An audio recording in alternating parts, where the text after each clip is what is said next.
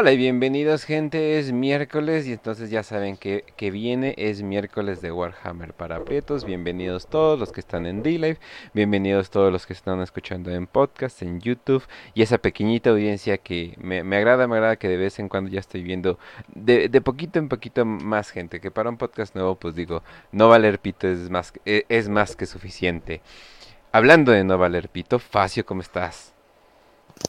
Muy bien, Kench. Saludos a toda la gente que nos está escuchando, ya sea por YouTube, ya sea por las diferentes plataformas de podcast o simplemente ahí en un clip que se encuentren por ahí en YouTube.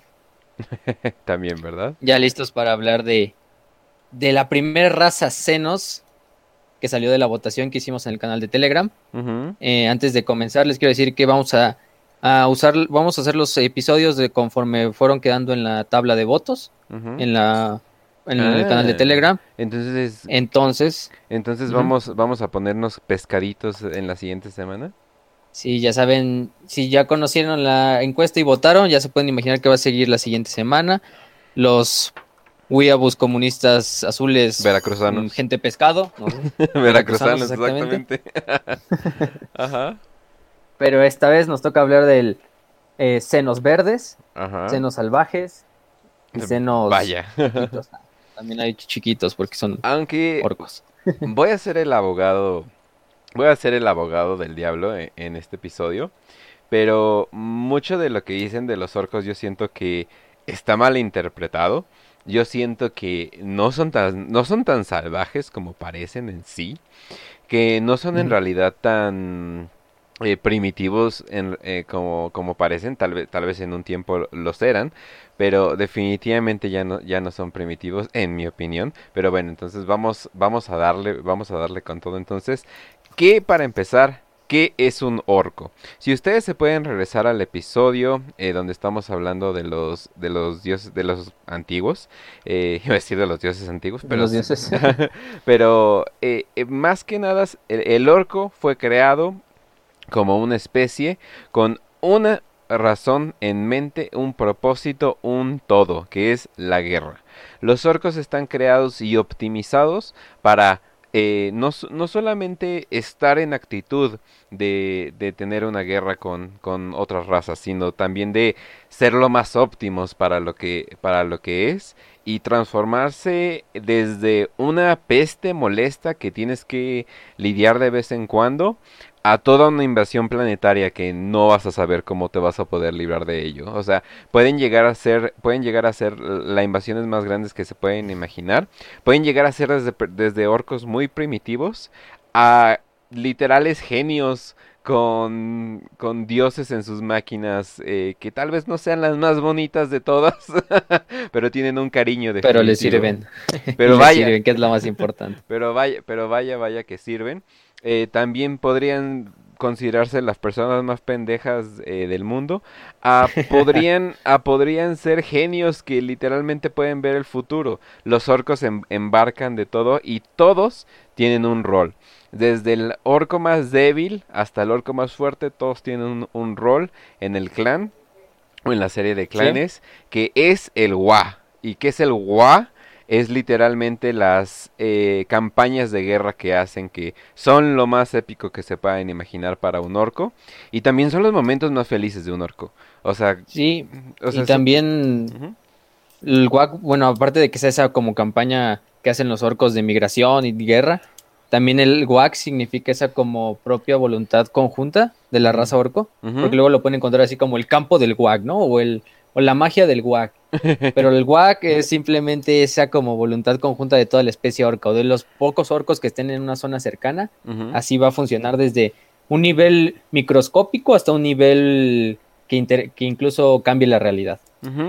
También algo que no se deben de preocupar, los orcos no se tienen que preocupar por dioses obscuros, eh, no se tienen que preocupar porque sean traicionados, no se tienen que preocupar porque nadie sepa qué hacer. Eh, los orcos siempre van a saber qué hacer debido a esa conexión psíquica que tienen entre ellos y la conexión psíquica que tienen con su dios, que es uno de los dioses más antiguos, por cierto. Eh, bueno, dioses. Bueno, ajá, dioses, Ajá, ajá. dioses, eh, dioses más antiguos. Este, eh, estos dioses duales que estaba leyendo teorías de que al parecer quieren meter un tercero y yo, no. no Games Workshop, no. De hecho, en, de hecho, en Age of Sigmar ya como que los juntaron y ya es un solo dios, o sea, pero como que con dos personalidades, juntando a Gork y Mork. De hecho, se llama Gorka Morka, algo así se llama ya. Pues Está, está chido el nombrecillo, pero sí, sí, sí, o sea, Pero- e- es más o menos lo que uno espera, ¿no? Ajá. Bueno, es que Age of Sigmar es un ¿qué tal si, no? O sea, ¿qué tal si Sí. este universo hubiera sido creado un poquito diferente? Y pues sí, o sea, un dios con dos caras o, o- o dos entidades que representan casi lo mismo, pues obviamente Sí. sería, sería algo muy, muy obvio. Pero bueno, entonces, eh, vamos a, vam- vamos a, a darle a- con, con esto. Entonces, primero vamos a hablar sobre la biología de un, de un orco. Eh. Un orco es más que nada eh, un hongo, ¿no? Ese es como que su... O sea, si tuviéramos que ponerlo en el reino animal, eh, primero, en, cuando está gestando, primero es un hongo y luego más bien lo podríamos poner en el reino animal, pero siempre está en un campo de en medio, ¿verdad? sí, es que también hay que aclarar antes que Orco nada más es una subespecie. En general, cuando nos referimos a esta facción, nos referimos como los pieles verdes o los greenskins, como ya los conocen en inglés. Y esto es todo el conjunto de razas que se le dice razas orcoides, que conforman este como incluso ecosistema muy viviente, que son los orcos. Porque hay que empezar con la base más pequeña de esta cadena evolu- evolutiva, que es un hongo, como dice Kench. Efectivamente, la forma más primitiva de un orco o de cualquier especie orcoide es un hongo. Eh, ya sea microscópico, porque incluso en su sangre, su sangre es verde, incluso es, tiene esporas de hongos, incluso en muchas novelas como en Hellrich se nos dice el apestoso micótico olor de la sangre de los orcos, que apesta como a hongos o como humedad. Y en esta sangre llevan miles de esporas, miles de esporas, que al morir el orco, eh, o cualquier especie orca, orcoide, las libera. Entonces estas esporas, si encuentran un lugar suficientemente oscuro, húmedo y con las este, cualidades apropiadas para que crezca, digamos como que se extiende bajo tierra, hace como un capullo, y en el capullo crece lo que primero vendrían siendo los hongos primitivos, que van a servir de alimento para las razas más pequeñas. Y lo primero que nacerían serían los squeaks. Los squeaks que son unas... Tiene una traducción muy rara en español que le dicen garrapatos. Pero háganse de cuenta que son... Ah, sí parecen una garrapata, tiene total Sí, o sea, sentido, sí. Sí, sí ajá, tienen una idea. Ya- yo no lo había cachado hasta que lo empecé a ver y sí, oye, sí, tiene una forma como de garrapata. Ajá, y son no- como estas... ajá, no sé si le han quitado alguna, alguna, alguna mascota y sí, definitivamente tiene, tiene total sentido, mira nomás. Felicidades, Sí, son traductores. como- Son como estas bolas rojas, no sé si tienen dos patitas, no tienen brazos, o algunas tienen incluso unos brazos chiquitos, pero tienen un buen de dientes. Y hay muchos tipos de, de garrapatos o squeaks, como les quieran decir. Hay desde el garrapato común, que es el garrapato como más conocido, que es ese rojo como eh, con forma de esfera y todo eso, que utilizan mucho para tanto para ataque, otros orcos más grandes los utilizan como mascotas o incluso como alimento. Lo más importante es como alimento, porque los squeaks no solo se comen eh, las plantas y todo lo demás, sino también se comen a veces, muchas veces, los desechos de las propias demás razas orcas. Ajá, sí. Entonces sirven como una forma de alimento. Y hay muchos tipos de squeaks. O sea, hay unos squeaks que ni parecen garrapatos. O sea, hay un squeak que, signifi- que es un squeak flauta, que es un squeak, un squeak que usan los orcos para tocar música. Hay otro squeak que utilizan para concursos donde es un squeak con una boca tan grande que el orco que se pueda comer al squeak así de frente, eh, con la, abriendo la boca y sin que el squeak le arranque la cara, eh, gana. Hacen como juegos de apuestas con eso. O incluso hay squeaks voladores, squeaks que utilizan para engrasar sus, sus carros porque liberan una grasa. Y hasta otros tipos de squeaks gigantes como los squeagots que utilizan como tanques, casi casi. Les ponen una, un- un- una torreta arriba y van montados un buen de orcos y de Gretchins y todo eso. Y desde ahí van disparando. Incluso otros squeagots más grandes que pueden llegar al nivel casi de un titán pequeño del Imperio o, o un Dreadnought, algo así. Eh, Sí, exacto.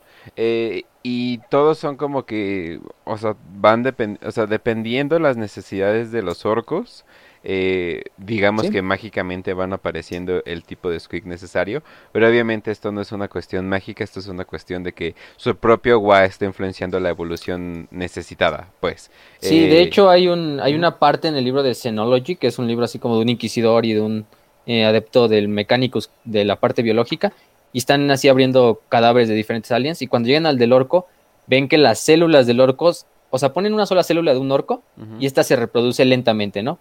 Pero haz de cuenta, empiezan a sacar más células y todas las ponen medio juntas en una sola placa de Petri, y de repente las células empiezan a exponencialmente crecer, como si todas las demás células aledañas estuvieran influenciando a las demás células que están a su alrededor. O sea, como vimos, la energía del WAC no solo se lleva a cabo en la realidad, sino incluso a un nivel microscópico, como lo podrían ser las células de los propios orcos. Y esto pasa con todas las especies orcoidas, desde el squig hasta el orco normal. Entonces, siguiendo al squig, quienes se encargan como de criar a los squigs y de verlos crecer y de manejar los hongos de los cuales crecen las demás especies orcas, son los Stotlings, que más o menos son como gnomos. Bueno, son como goblins muy pequeños, vamos a decirlo así. sí, o sea, usualmente como describimos un goblin es como es eh, estos, estas cosas. Los Snotlings. Y los Snotlings nada más tienen ese trabajo de cuidar de los Squigs y nada más. Los orcos ven a los Snotlings como simple carne de cañón. Incluso hay un arma que dispara Snotlings. O los usan como munición. O se los comen. O simplemente son esclavos, no sirven para nada más que para mantener el ecosistema orco. O sea, sí tienen un papel importante más que nada. Luego de ellos vienen los Gretchins, o que también le dicen Grots, que son estos como goblins un poco más grandes, vamos a decirlo así. Pero digamos unos 50 máximo, ¿no? De tamaño. Y lo que pueden hacer es que ellos, lo principal que hacen es que son constructores y son ayudantes de otros orcos más grandes, de otras especies de orcos más grandes. Eh, los Gretchins a veces sirven en el campo de batalla como simple carne de cañón que la mandan de frente para amortiguar los disparos o construyen las, casas y las, los asentamientos donde viven los demás orcos o cosas así, tareas secundarias. Y de ahí pasamos al que todos conocemos y a los que todos amamos, que son los orcos, que sería como el que el poster boy, ¿no? Y que principalmente lo, la primer como casta de estos orcos son los boys los boys son como todo el conjunto de orcos, ¿no? El orco promedio es un boy, sí, eh, diciéndolo. Y estos boys, pues son soldados de infantería y tienen muchas este, especificaciones que vamos al rato les vamos a decir todas o algunas de los ejemplos más importantes de boys. Pero siguiendo ello, van los nobs, que son como nobles, por el nombre nobs, nobles, y algo así. Exacto. Pero estos nobles son orcos mucho más grandes porque vamos a decir, el boy casi llega a los dos metros, promedio a su altura, pero como están encorvados, siempre están como del tamaño de un humano, más o menos, porque están encorvados. Y los nobs más o menos llegan 2.50 hasta 3 metros, podemos decir, más del tamaño de un Space Marine casi casi. Y no, y no necesariamente es nobilidad por, por ser más inteligente, eh, la mayoría de las veces es solamente por el tamaño y por, y por la capacidad que tienen de influenciar daño. O sea, la, o sea, el hecho de que vean un orco enorme, eh, full, full gear, es simplemente listo como para partir madres, motiva mucho a los demás. Entonces, eh, automáticamente se transforma eh, en un líder eh, sin querer. Es toda esta jerarquía que estamos hablando se da muy orgánicamente. No, no hay, no hay no hay ceremonias para dar títulos. Ah, bueno, a veces es casi instintivo. Sí, o sea, a, veces hay ceremonias para dar títulos, pero no es como que un consejo, un consejo de sabios va a decidir quién es el siguiente. No, no, no, no, no, no. Esto esto se da muy obviamente. Ajá. Sí, además hemos, no hemos dicho mucho, pero los orcos prácticamente son inmortales. Bueno, al menos eh, en cuanto a edad, en ese aspecto. Porque los orcos siempre van a crecer, toda su vida van creciendo. Incluso cuando pelean contra otros orcos o contra otras especies, eh, su tamaño eh, aumenta. Y los orcos más grandes los demás orcos más pequeños lo siguen instintivamente. Es como algo que está en su código genético. Instintivamente van a seguir al orco más grande, al orco más malvado, al orco más este, poderoso. Y de esta manera esta jerarquía se perpetúa. Eh, si llegara a haber dos orcos que son casi del mismo rango, del tamaño y de la antigüedad o cosas así, lo que pasa casi siempre es que se retan un duelo a muerte. Entonces, quien termine ganando, todos los demás orcos lo van a seguir instintivamente hasta que otro orco eh, tome su lugar, o otro orco lo rete, o en ese caso, pues prácticamente, incluso se dice que las como ovaciones de los demás orcos hacen que el propio orco como que crezca. Sí, no, y eso, eh, o sea, eso es comprobable, eh, ya que su, su piel no es como la, la, piel que nosotros pensamos. Es más, todo su cuerpo, si, uno, si uno ve cómo es, es ahora sí que como Shrek, es una cebolla, e, es, una cebolla, y entonces puedes ver que está hecho por capas, y pues, por ejemplo, si quieres hacer mm, algo resistente a balas, a, golpes contundentes, usualmente haces algo con capas, como los, estos de, los chalecos de Kevlar, el Kevlar en sí no es un material muy resistente, pero si pones muchas capas, se vuelve más resistente que el metal, entonces eso es básicamente un orco, entonces toda esta biología que tiene mitad planta eh, pero animal, eh, en realidad hace una cosa tan resistente, pero al mismo tiempo que puede, puede expandirse sin problemas y, luego ya volver cuando, no sé, cuando están chupando o algo, algo por el estilo. No, no sé si los orcos tomen, la verdad. Eso sí no lo investigué. De, hecho tienen una, de hecho tienen una cerveza que es como de hongos ah, que ah, fermentan. y que los Snodlings, en, que los Snodlings y los Gretchen se, se, encargan de, de crearla van cultivando los hongos y los van fermentando, ya se la toman los demás. Pero aquí hay algo importante, no hemos dicho mucho del origen de los orcos. Los orcos, como ya pueden algunos recordar del episodio de la Guerra en los Cielos, fueron creados por los Old Ones, por los ancestrales. Los crearon principalmente para ser una eh, raza que solo fuera un instrumento de guerra. Por lo tanto, unieron como dos cepas de ADN, como ya lo dijo Kench, unieron una cepa que es de animal y una cepa que es fúngica o de hongo. ¿Por qué? Porque el animal le da esta complejidad al organismo de su propio salvajismo, de su propia dureza para la guerra. pero la parte hongo... Por cierto, esto no se planeó con mucho, eh, digamos, plan a futuro. Esto, fue, esto fue desesperación debido a que pensaban que los necros y los catán probablemente iban a acabar con, eh, con todo. Entonces, eh, no fue un acto desesperado que probablemente si, hubieran tenido tiempo no hubieran creado tal abominación, ¿no? Sí, no fue una raza refinada como los Eldars o como otras razas de ahí. Ajá, pero sí, o sea, a comparación, si a comparación de las otras razas que crearon sí se ve esto como que bien cabrón. Sí, le, pero... hicieron como el chingadazo. Sí, pero pero sin embargo como que hubo algo en esa improvisación que salió muy bonito. Sí, y como les decía, esta parte del hongo les da ese como poder eh, reproductivo tan grande que es el de los orcos. Se reproducen asexualmente, obviamente, no tienen órganos eh, genitales, o por lo menos hasta donde se conoce. Pero, y se reproducen por estas esporas. Entonces, tanto las esporas como la capacidad regenerativa de las propias plantas y la capacidad regenerativa de los propios hongos les da también esta capacidad regenerativa a la especie orca.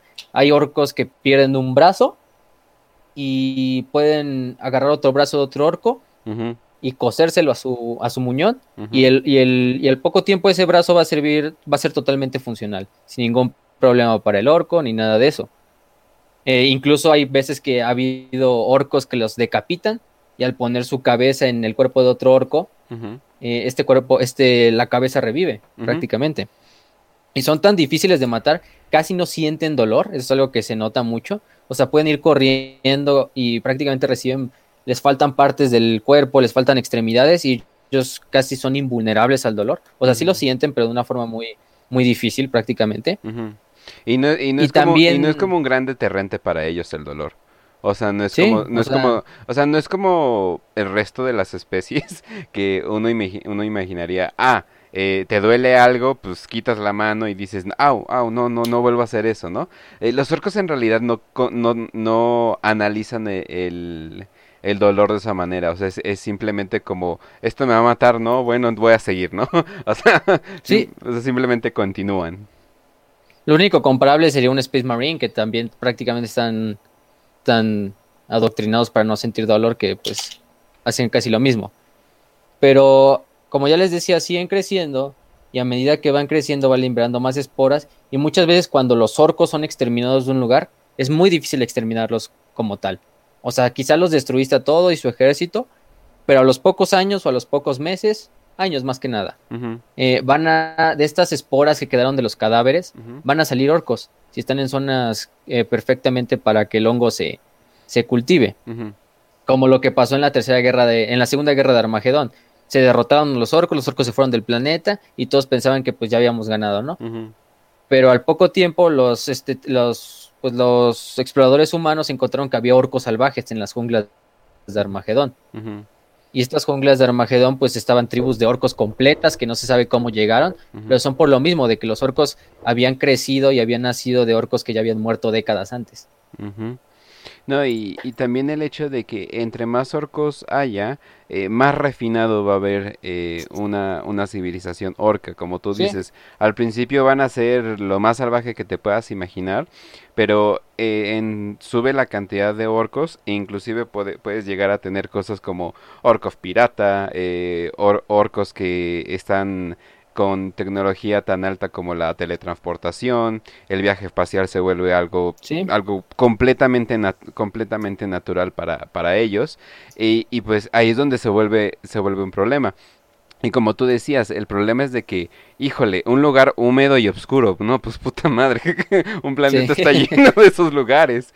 Es como, eh, no sé, es como una infección, es como que, ah, bueno, pues no más que eh, que no te sube tanto, ¿no? Y es así de puta, entonces, ¿qué hago, güey? O sea, o sea, son pocos casos los que así en general el imperio ha como exterminado totalmente a los orcos, quizá el único más importante es Ulanor, que ahí sí quién sabe cómo lo hicieron. Lo más probable es que se dice mucho que el fuego sirve mucho para destruir las esporas, pero pues tendrías, imagínate eh, incinerar cientos de kilómetros cuadrados a la redonda de la zona donde hubo yuyu la batalla. Del, yuyu del emperador, güey, no se, no se cuestiona.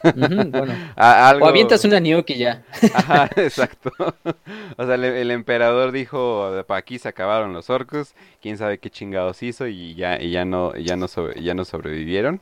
Pero, pero bueno, entonces, en, sobre todo sobre lo que decías de Armagedón, eh, vaya que ahí se armó, la, armó la gorda. La, la gorda. Eh, pero siempre, siempre que están mencionando cosas sobre... es que esos planetas son como Cadia o algo por el estilo, es como... Creo que esos planetas. Sí, ya sabes que algo malo va a pasar. sí, esos Desde el nombre, Armagedón. sí, esos planetas como que nunca tuvieron un, un, pobre respiro. Entonces, si pensabas que Orcus era, era algo malo, es así de, pues, ¿qué crees? También hay caos y también, también hay senos por de, todo tipo queriéndote atacar. Entonces, hay planetas que, que, no les, que no les toca lo bueno. Pero bueno, eh, antes de, de, hablar sobre los orcos relevantes, sí me gustaría mencionar sus armas. De hecho, tenemos una carpetita aquí lista con, con todo esto. Ah, sí. Eh, las armas más básicas, que literalmente pueden ser eh, un, un palo un palo afilado, pero sí pueden llegar a ser a cosas tan complicadas que inclusive el Adeptos Mecánicos ha dicho así como, ah caray, o sea, sabemos que, que, esta tecnología puede existir, pero no me imaginaba a los orcos, no sé, utilizando pistolas de plasma, ¿no? Que probablemente se robaron, ¿no? Pero, o sea, no, o sea, no habían comprendido que los orcos tenían esa capacidad de, de entenderlos, ¿no? O sea, cosas como por, por ejemplo, los lanzamisiles, que sería tan fácil que, mm, que te volaras eh, tú, tú, mismo haciendo un lanzamisiles, ellos logran hacer, hacerlo funcionar. Ojo, todas las armas de los orcos, aunque muchas golpeen increíblemente fuerte, muchas de ellas no van a ser, digamos, las más exactas, ¿no? Muchas de ellas incluso se pueden llegar a, descomponer. Pero todo esto se queda como que un poco eh, en, negativo cuando entra los Mechboys. Los Mechboys son un tipo de orco que se cree que nacen simplemente así y son súper inteligentes, o sea, estamos llegando a, niveles de, de, genio y saben, y saben crear máquinas instintivamente al grado de que llegan incluso a ser como máquinas que manejan electricidad, máquinas que, maneja, que manejan que manejan plasma. Y obviamente, yo bueno, ya al final vamos a hablar, pero eh, complejos eh, vehículos, ¿no? O sea, por ejemplo, la, la camioneta, la Orc Truck, que, que, siempre, que siempre me ha gustado, parece como muy sencillita, o sea, parece como algo que el Al-Qaeda, el Al-Qaeda sacaría como para, como para la guerra, pero es muy efectiva. Y, y si literalmente, si piensas como orco, dices, quiero llegar, eh, disparar y que mis boys puedan atacar de melee, ¿no? Entonces, ¿qué hago? Ah, pues algo por el estilo, una pickup, ¿no? casi, casi, ¿no?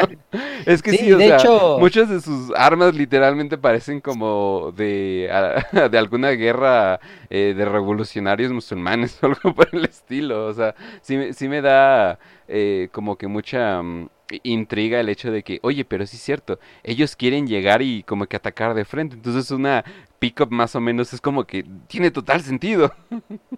Sí, y de hecho mucha de su tecnología es, como dijo Kench, es como hecha de chatarra. Eh, por ejemplo, las como más básicas es la chopa, así que le dicen chopper. Pero ya que eso hablan, eh, no hemos dicho mucho de eso, pero hablan como un tipo de... O sea, los orcos ya nacen instintivamente sabiendo su idioma, que es como una serie de gruñidos, de glifos y de cosas así, que entre ellos se entienden, incluso de olores y rugidos y todo eso. Pero muchos de ellos hablan el idioma del imperio, hablan el bajo gótico, que es como el idioma del, de la gente común, ¿no? Y lo hablan, pero de una forma con un acento que podemos decir que es totalmente inglés, así como de hooligan, que ya hemos dicho muchas veces. Y utilizan mucho estas zetas y estas Ks y, y ya saben, ese inglés todo mal, mal hablado. Pero es lo divertido de ellos. Y por ejemplo, hay otros orcos que incluso hablan gótico, alto gótico, como Gaskul y todo eso. Pero sí, la tecnología, eh, más que nada es tecnología muchas veces incluso eh, agarrada de otras especies, más que nada del imperio. Y ellos la modifican a su antojo. De hecho, y de esta manera... Les voy, a, poner una pequeña muestra de cómo son las voces de, los orcos para que se den la idea. A ver, aquí está. Muy Eso sería lo, que un Warboss, obviamente, obviamente se escucha súper super hardcore, pero...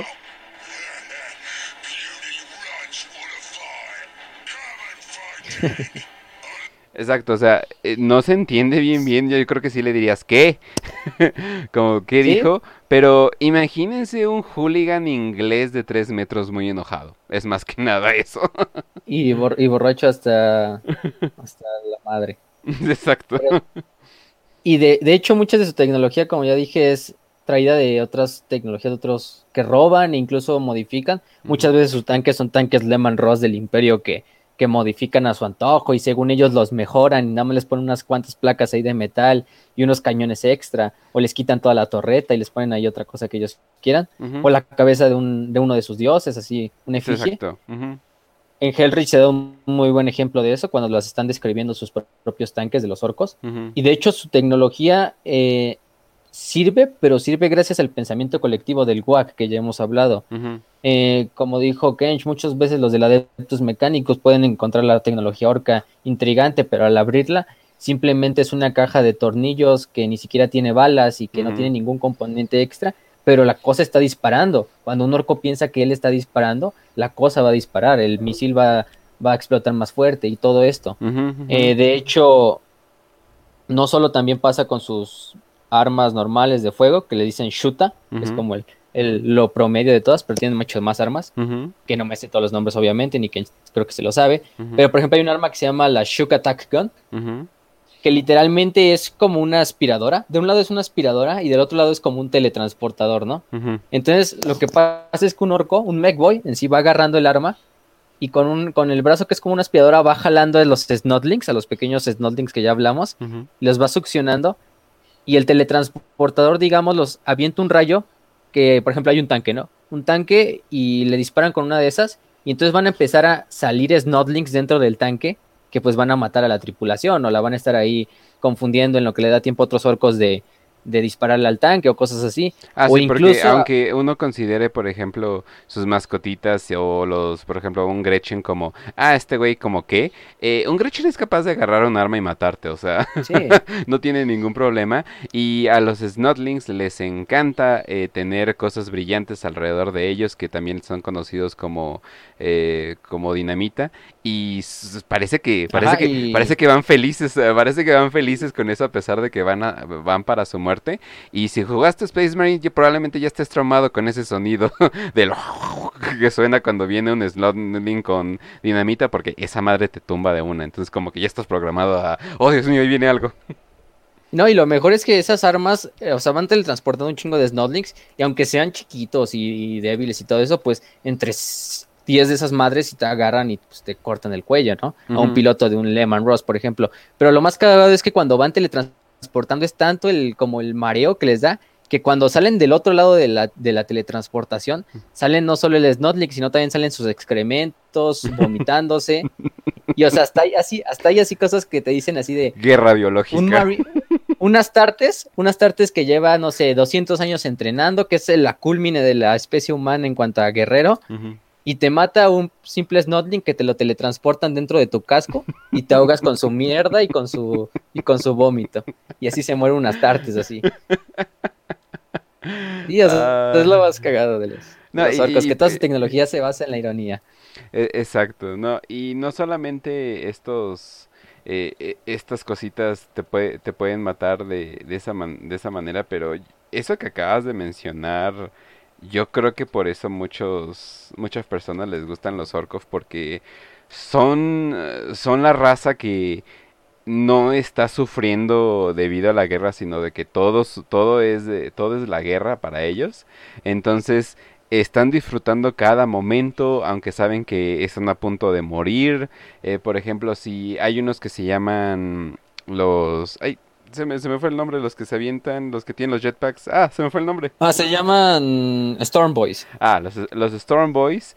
eh, digo, tú dirías, no, pues esos güeyes, ¿cómo van a aterrizar para empezar, no? Bueno, es un orco, si, agu- si aguanta el madrazo, pero muchos de ellos no les está importando a dónde van a aterrizar. Simplemente están diciendo, yay, tengo, tengo un jetpack y le estoy disparando a gente. Hasta ahí llega el pensamiento. O sea, simplemente van, van con todo.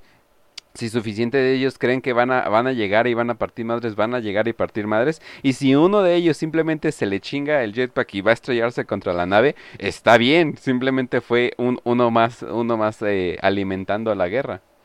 Y como dice Kench, la guerra es la vida para ellos, incluso en las novelas, como el ejemplo más grande que me gusta mucho decir, Hellrich, porque se habla mucho de los orcos y de su propia psicología, es que, por ejemplo, llegan a un planeta, llevan años, quizá meses, meses, quizá años, eh, así apretados en una nave con un chingo de orcos de más ahí sin poder pelear.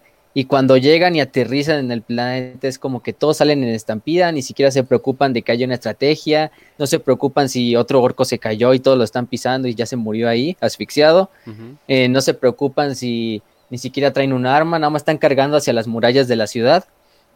Y es esa propia como eh, concepción que tienen los orcos de la vida como esa lucha interminable. No les importa, a los orcos no les importa con quién luche, no les importa quién es el enemigo, siempre y cuando les dé una buena pelea, incluso si es otro orco, no, no van a, no van a nunca ne- negar una buena pelea. Incluso ha sido ha habido orcos que ahí dice como que toman tradiciones de otras especies como de los humanos que muy rara vez se retiran o hacen tácticas estratégicas como otros orcos más, más Que yo digo inteligentes. que, yo digo que son los orcos larpers. Eh, los, los orcos que deciden, ¿sabes qué? Me voy a transformar en un pirata y me voy a poner un, un, Sí. un gorro de pirata y voy a ir por la vida creyéndome pirata, incluso hablando como pirata inglés o, o algo por el estilo. Eh, pero eh, todos esos orcos que inclusive llegan a tomar, como dices, esas tácticas, por ejemplo, los orcos que son expertos del, del subterfugio, ¿no? Que son expertos en, en esconderse y todo eso, al final del día lo están haciendo porque creen que es la táctica más avanzada para choquear y, y, mata- y, meta- y matar a su oponente. No es como si estuvieran, oh, vamos a agarrar inteligencia de un lugar y vamos a manipularlos. No, no, no, no, no. O sea, el punto es el mismo, pero las tácticas pue- pueden diferenciar. Y otra parte de su tecnología que eh, vamos a tocar es, eh, también ellos tienen unos cosas que se llaman gargantes, que es lo equivalente a un titán, de los titanes que tiene, por ejemplo, Oye, el oye, ¿qué, imperio. tal, qué tal si o- antes hablamos de los Death Dreads? Ah, bueno, bueno. Antes. Que, Sí, so- sí, sí. que es como una versión chiquita. Son todos los mechas, sí, son como los mí- dreadnoughts del imperio. Exactamente, yo creo que un Megboy algún día vio un Dreadnought y dijo, no mames, esa cosa está bien chingona, vamos a hacer uno, ¿no? Entonces, Ajá. un Death Dread es más que nada eh, un Dreadnought, pero las pero lo que me da risa es de que las piernas y los brazos parece que simplemente son incontrolables. Parece que el, parece que el robot no, puede agarrar el piso bien, o sea, no puede, es como que no tuvieran como fuerza las extremidades y estuvieran como bailando mientras camina el, el Dreadboy, la, la Dread madre esa. E, exactamente. y, y tú dices, bueno, pero ellos no están atados como al pensamiento de que, eh, no, bueno, pues vamos a ponerle dos brazos y dos piernas. Ellos a veces les ponen cuatro brazos, ellos les ponen tres piernas. O les ponen un lanzamisil arriba en la cabeza o cosas así, o sea, muy... A, veces, algo a veces es manejado por uno, a veces es manejado por tres orcos. No es tanto como el ritual del Dreadnought, que no hemos hablado de los Dreadnoughts, pero es todo un ritual, un Dreadnought y los Dreadnoughts venerados y, y, y son considerados sabios de la guerra y al mismo tiempo eh, es un como un ataúd. Eh, es, una, es una cosa muy, muy extraña. Para, para quien no sepa, un Dreadnought es como un tipo de mm, este mecha chiquito. Que utilizan más que nada los Space Marines, que meten un Space Marine que está moribundo y lo meten ahí y incluso en la muerte sigue sirviendo al imperio como un pequeño mecha. Pero los orcos hacen esto como alusión a ellos. O sea, también incluso el orco que está dentro de los dread, de estas madres, se me fue el nombre, em, están como ya prácticamente inutilizados. Son orcos que ya están mutilados o quizá muchas veces orcos que ya no, no pueden pelear y los meten en estas madres. Y aparte están los otros que se llaman Killer Cans, que son un poquito más chiquitos o más o menos del mismo tamaño. Estos sí son manejados por un orco así normal. Y los Killer Cans igual son muy parecidos, la diferencia es muy mínima, pero igual son como, o sea, literalmente lata asesina, porque es como, el cuerpo es como una forma cilíndrica, con un chingo de brazos, lanzamisiles, sierras, garras, lo que sea. Porque, y cabe mencionar de que las personas, o sea, los involucrados en meter a ese orco mutilado a esta máquina, tuvo que haber sido primero un Mechboy para saber qué onda con, eh, qué onda con los controles y todo eso, y segundo, un Painboy. Eh, un, un, Painboy. que no es tan eh, popular, digamos, en, en, el lore de los orcos, es básicamente un doctor orco. sí, tienes sí, son los médicos. Tienes son los cirujanos locos. ¿tienes, ¿Tienes dolor? Ah, pues ve con el güey que te quita el dolor. Tal vez, digamos, dice, hmm, este güey tiene un dolor que no se le quita, no importa qué. Ah, pero si le quito en la mitad del cerebro, tal vez sea de una manera, ¿no? Y mira, va caminando bien y todavía puede agarrar un arma. Sí, tal vez esté babiando de vez en cuando, pero, pero no importa. Sí, o sea, como todo, incluso la medicina, que los pain boys son básicamente los médicos, eh, igual es una medicina hecha al putazo, o sea, eh, van y agarran un, no sé, un orco que está mutilado y le pone un, un brazo robótico, pero se lo puso mal y al rato explota el brazo robótico y se muere todo el orco. No, y junto con rituales chamánicos, esa es la cosa.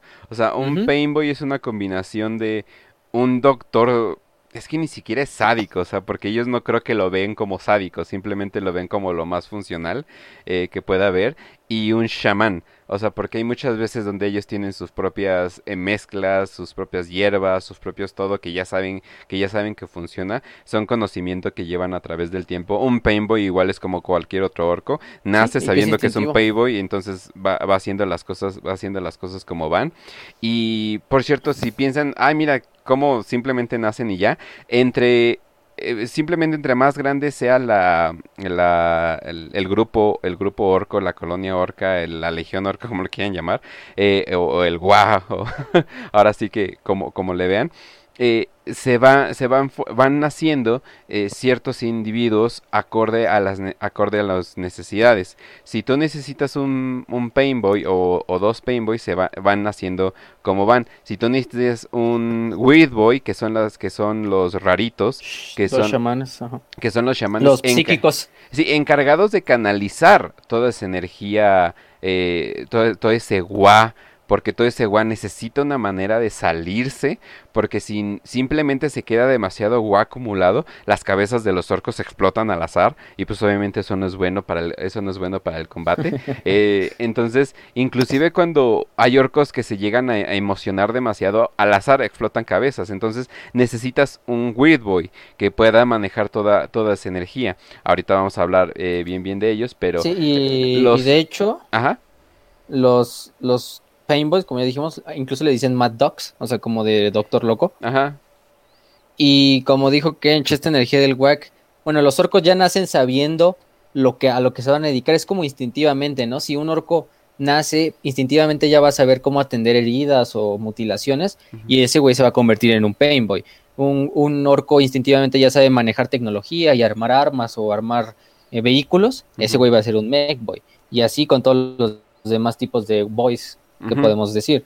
Sí, exacto. Entonces, eh, este, este Wa puede influir hasta qué tipo de, de, de, qué tipo de ejército tiene, qué tipo de ejército necesitas, eh, haciéndolos pues básicamente la, la, la, máquina indestructible independiente no necesita exportar soldados de Katachan ni nada por el estilo para, para ciertas situaciones. Nace de la manera más instintiva que... Y de hecho tienen a sus propios Katachan que son ah, los, comandos con K, que son como los orcos de operaciones especiales, se especializan en sigilos, se especializan en operaciones encubiertas, y así son literalmente un orco pero Rambo, así con su bandana roja aquí en la, en la, en la frente. y full viviendo el sueño de Rambo. O sea, full viviendo el, sueño, tienen su cuchillo envenenado, están listos para asustar, para asustar gente.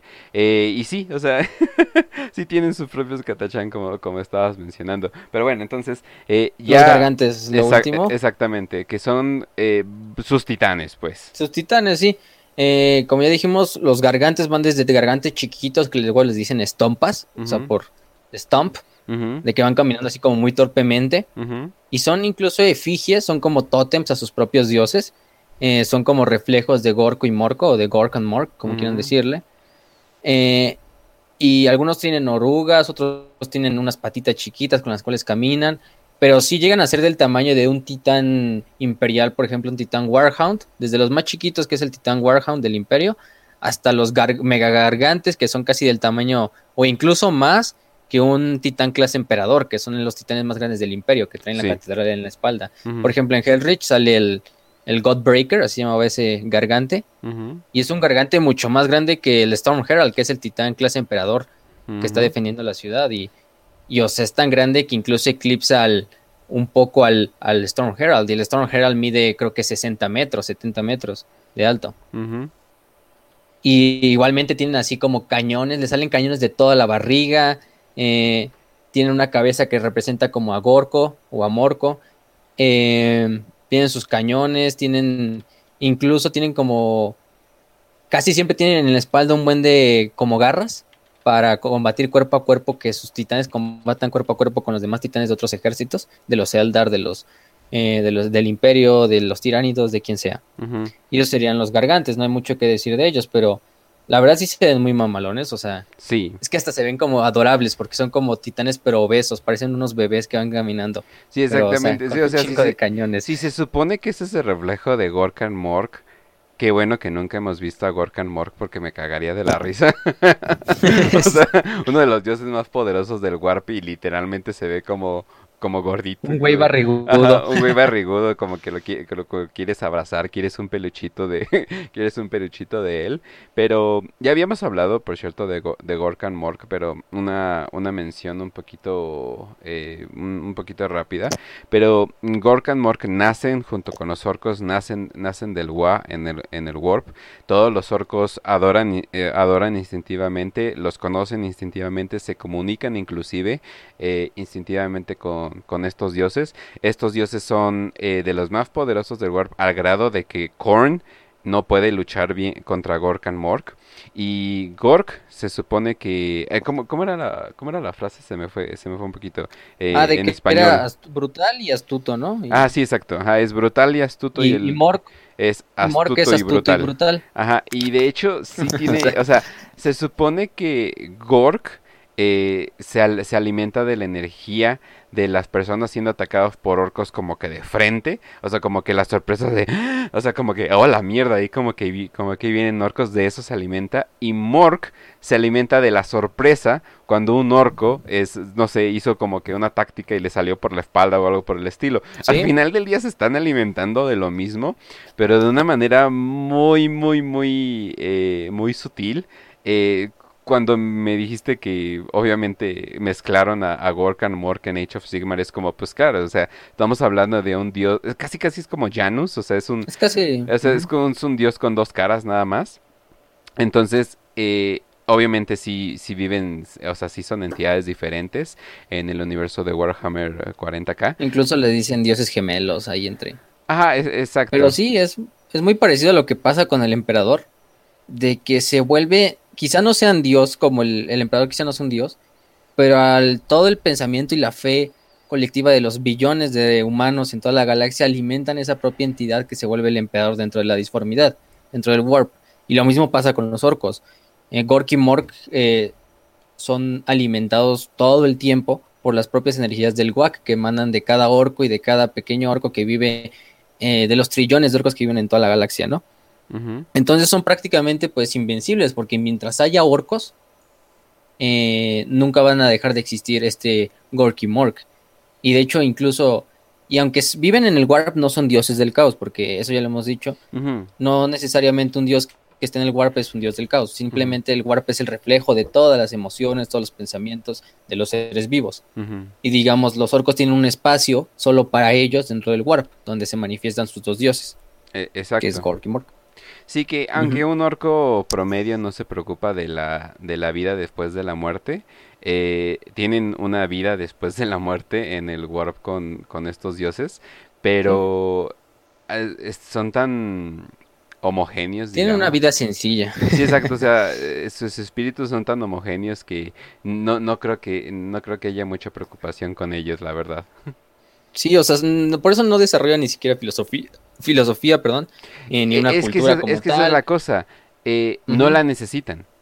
O sea, la filosofía usualmente es cuando quieres eh, o sea, sale de la necesidad de responder una pregunta. Universal. Ellos no necesitan una respuesta. Ellos saben cuál es la respuesta. Y la respuesta es violencia. O sea, la, Sí. la respuesta Es el might is right. Ah, En exacto, la o sea, máxima expresión. La respuesta es la guerra, la respuesta es cuándo es el siguiente gua, ¿no? La respuesta es y ahora, y ahora, y ahora contra quién, ¿no? Eh, La única razón por que ha- han sido limitados es 100% por el imperio. Y esto sí, o sea, se la superdió el emperador, pero cuando el emperador y el imperio estaban, estaban al 100%, los orcos inclusive hacían tratos de paz con la humanidad. O sea, así de así de miedo le escaló eh, lo que es el emperador, la fuerza del emperador, eh, la fuerza de un imperio bien organizado y no Sí, porque- valiendo pito como ahorita. O sea, algo del WAC que no hemos dicho. O sea, sí, el WAC sí afecta toda la vida de los orcos, ¿no? Y la misma realidad que rodea al orco. Eh, y todo este campo de WAC se intensifica mientras más orcos haya. Entonces, si el orco pinta su, su cohete de rojo porque piensa que va a ir más rápido, o su coche de rojo, el coche va a ir más rápido. Si lo pinta de amarillo porque siente que el amarillo explota mejor o explota más fuerte, va a explotar más fuerte. Si lo pinta de amarillo, de azul porque le da suerte, eh, le da suerte. Y esto afecta incluso a las demás especies, porque hay hasta teorías así de por qué los ultramarines son tan. OP en el lore. Ajá.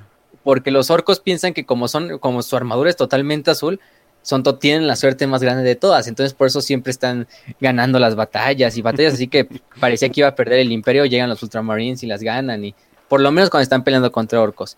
E incluso hay gente como Jarrick, Sebastian Jarrick, que es un güey muy famoso de la tercera guerra de Armagedón y de la segunda, un comisario del imperio. Y los orcos lo tienen tan respetado, o incluso les tienen miedo a Jarrick, Ujú. que Jarrick incluso eh, se ha muerto prácticamente, pero al poco rato los orcos piensan que no está muerto, entonces Jarrick prácticamente revive. Y porque Jarrick es como el principal rival del, quizá del orco más grandioso de toda la historia, que es Gaskul. Ujú. Ahorita vamos a hablar un poquito de él. Pero, o sea, todo este, incluso al emperador, el dios de los Humis, como le dicen a los humanos, Humis, eh, tiene tanto poder porque incluso los orcos le tienen hasta como un cierto respeto. Hace que nada en la Gran Cruzada, porque en la Gran Cruzada, digamos, el imperio exterminó casi por completo a los orcos. O sea, los orcos quedaron en ciertos pedazos de la galaxia, este, eh, escondidos o aislados. Y ya cuando terminó la herejía de Horus fue cuando ya se volvieron a expandir, ¿no? Más que nada. Así es, así es. Eh, y bueno, eh, ya eh, pasando, ya platicamos más bien cómo es la vida orca, la cultura orca, eh, todo esto, lo orco. Mm, con más o menos, eh, más bien, vamos a hablar tantito de, primero de los orcos más relevantes que, que han habido. Eh, ya habías mencionado al orco más grande que, que pudo haber existido, que era Gaskul, bueno, que es Gaskul porque se ah, le, quería poner al mismo tiempo, pero no me salió. Eh, que sí, eh, se supone que Gaskul es tan chingón que como que está siendo armado como para ser el nuevo eh, super orco, el nuevo supervillano orco que como que todo el mundo está adelantándose como para la siguiente gran guerra, porque a pesar de que han estado en guerra constantemente viene una gran guerra eh, y como que el caos está planeando sus cosas, los Necron están planeando sus cosas, los Tyranids se dice que tal vez estén planeando ciertas cosas y los orcos tienen a Gaskul más que nada, ¿no? Ajá, y Gaskul, Gaskul incluso es un personaje que no empezó así como, empezó como cualquier orco, ¿no? Un orco normal, de una tribu normal, de un clan normal, que lo mandan a una batalla, eh, a tomar una como catedral, bueno, un monasterio abandonado de los Ultramarines, y los sistemas de defensa le disparan una bala Volter en el, en el cráneo y le explota la mitad del cráneo prácticamente, o sea, se queda así sin la mitad de la cabeza. Y el güey con su propia fuerza así de voluntad, el güey se va así como agarrando la herida y se va eh, manteniendo los sesos dentro del cráneo hasta que llega y uno de sus compañeros lo intercambian con un doctor, orco, con un paintball que se llama Grotnik, que es muy conocido también. Eh, lo intercambian por dientes, que los dientes son la moneda que usan los orcos, o sea, usan los dientes de otros orcos como moneda. Entonces por eso muchas veces se agarran a putados nada más para tumbar los dientes a otro y usarlo como pues, moneda de cambio y nada más le dio tres dientes y una, un hacha, un hacha bonita por el, por el Gaskul. Y entonces el Mad Dog Rodnik se puso eh, a experimentar en, en Gaskul y prácticamente lo curó, le alcanzó a salvar la vida poniéndole como una placa de metal que permitía que su cerebro pues no se saliera de la cavidad craneal. Y oh oh. Bueno, o más bien, oh, oh. o más bien, yay. ahí empezó la leyenda. Ajá, o sea, porque o para, para los humanos, ¿no? Pero yay para, para ellos, ¿no? Sí, porque en ese momento es como que Gaskul toma como un... De hecho empieza a escuchar como las voces de sus dioses, de Gork y Mork. Y es tan grande así como esto que se vuelve, le dicen el profeta del Wack. Así Oye, por cierto, 100% comprobado, eh, esto lo chequé en Reddit.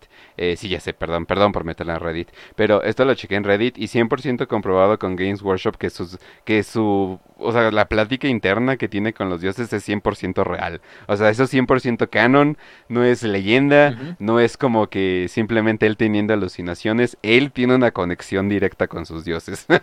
o quizás algo de las dos partes, ¿no? Alucinaciones más más el este, el propio como sí, la, sí se habló con los dioses. Y al poco tiempo, pues, eh, desafía al orco de la, de la zona en donde estaba, lo derrota y se vuelve como el líder de toda esa tribu. Y al poco rato empieza tantos orcos empiezan a, seguirlo porque es el profeta del Wack y porque es el orco pues más grande y todo. Y además se pone su armadura esa que incluso le llega como, hace que mida como 5 metros prácticamente. Este, y lo que empieza es que él llevó las dos guerras de Armagedón, la segunda y la tercera. La primera es otra cosa que no tiene nada que ver, porque esa fue del caos. Pero las dos guerras fueron prácticamente como una peregrinación total de de millones de orcos a lo largo de la galaxia a un solo punto, que es Armagedón, el planeta imperial, que es un planeta como con 300 mil millones de personas, o sea, hasta así se dice, de humanos. Y aparte es un planeta industrial, un planeta que produce un chingo para el imperio. Y lo invadió y en la segunda fue derrotado, bueno, sus tropas fueron derrotadas por el comandante Yarrick, por el comisario Yarrick y pues por todo el conjunto de todo el imperio, ¿no? Pero esas guerras fueron tan grandes que, por ejemplo, en la tercera guerra de Armagedón, que fue unos 50 años después, cuando regresó con otra flota todavía más grande, de hecho el Quack que enfrentó el, el imperio en la tercera guerra por Armagedón ha sido el más grande en su historia, más grande que incluso el de Ulanor y el de la Bestia, que fue en el milenio 32. Y fue tan grande que llevaron como 16 legiones titánicas, eh, más de 30 capítulos de Space Marines mandaron fuerzas, eh, no sé cuántas tropas de la Guardia Imperial, tanto de la Legión de Acero de Armagedón, de las tropas de Cadia. Guardia Imperial, nunca nadie los cuenta, ¿verdad? Tenemos un número exacto de Astarte siempre para las batallas, pero para Guardia Imperial es un chingo. pero millones, por lo menos. Y fue incluso la, flota más grande de la historia del Imperio eh, de Astartes y de flota de la Armada Imperial se reunió en la órbita. Y aún así los orcos los aplastaron totalmente o sea, la guerra terminó más que nada porque como que se estuvo en un punto muerto, donde los orcos ya no podían conquistar más y los defensores imperiales de las ciudades colmenas sí estaban como replegando y defendiendo bien las ciudades. Y prácticamente Gaskul ya se aburrió y se fue a pelear a otro lado. y de hecho incluso Jarrick fue tras él. No se sabe qué ha pasado con ello. Lo que más hemos pasado ahorita con, con Gaskul es que se fue a pelear a ayudar a un imperio orco que se llama el Imperio de Octaria. Que es un imperio orco que está por ahí, porque lo están invadiendo los, los tiránidos. Entonces es como una guerra interminable entre orcos y tiránidos, porque las dos razas son tan numerosas que pues, no se hace nada entre ellas. No, es una guerra de desgaste. Y de hecho lo mataron, lo acaban, lo, lo mataron en hace poco en la narrativa de Psychic Awakening, lo mató un güey Ah, muy conocido que se llama Ah, ah. Ragnar Blackbane. ¿sí? Ay, güey. Se llama Ragnar Blackbane. Espérate, espérate, ahí va lo mejor. Ajá. Se llama Ragnar Blackbane, que es un güey de los lobos espaciales que muy querido también en el lore. Ajá. Lo decapitó, pero Ajá. al poco tiempo el Mad Dog Grotznik agarró la cabeza de Gaskell y la trasplantó a otro cadáver de otro orco y revivió. Entonces ahora prácticamente sigue vivo y todavía mucho más cabrón y ya incluso la apodan la bestia. Como ah, incluso la apodan a la- como la bestia, como el orco antiguo que también se llamó así. Ah, ok, y de ok, hecho está Ragnar, creo. Bueno, eso no sé. tengo que No, o sea, con, con el nombre de Ragnar, pues sí, sí, sí es como que, ah, ok, yo más o menos de, de ese me esperaría que llegara a, de- a decapitarlo, pero yo sí, ah, chinga, se murió en serio, y así, ah, no, ok, na- na- nada más se murió por un Sí, rato, pero- no, no hay problema. Pero de Gaskell esperen mucho, porque Gaskell además ahorita ya está como reuniendo todo el guac más grande de la historia de, de todos los orcos. O sea, todos los orcos están como yendo a su mando, a sus... No, y además planetas que él tiene este, bajo su control. Gorka y Mork le están diciendo como profecías y la madre es como que ¿sí? eh, yo le haría caso a esos güeyes, o sea, definitivamente tienen suficiente conocimiento con De todo el hecho, tiempo que llevan. tiene, de hecho, tiene un Megboy que se llama Orquímedes. Eh, así Orquímedes, como Orquímedes. Y fue el Megboy que se encargó como de invadir Hellrich y Tempestus, que eran dos ciudades colmen en la Tercera Guerra de Armagedón. Y es uno de los Megboys más grandes de la historia de los orcos.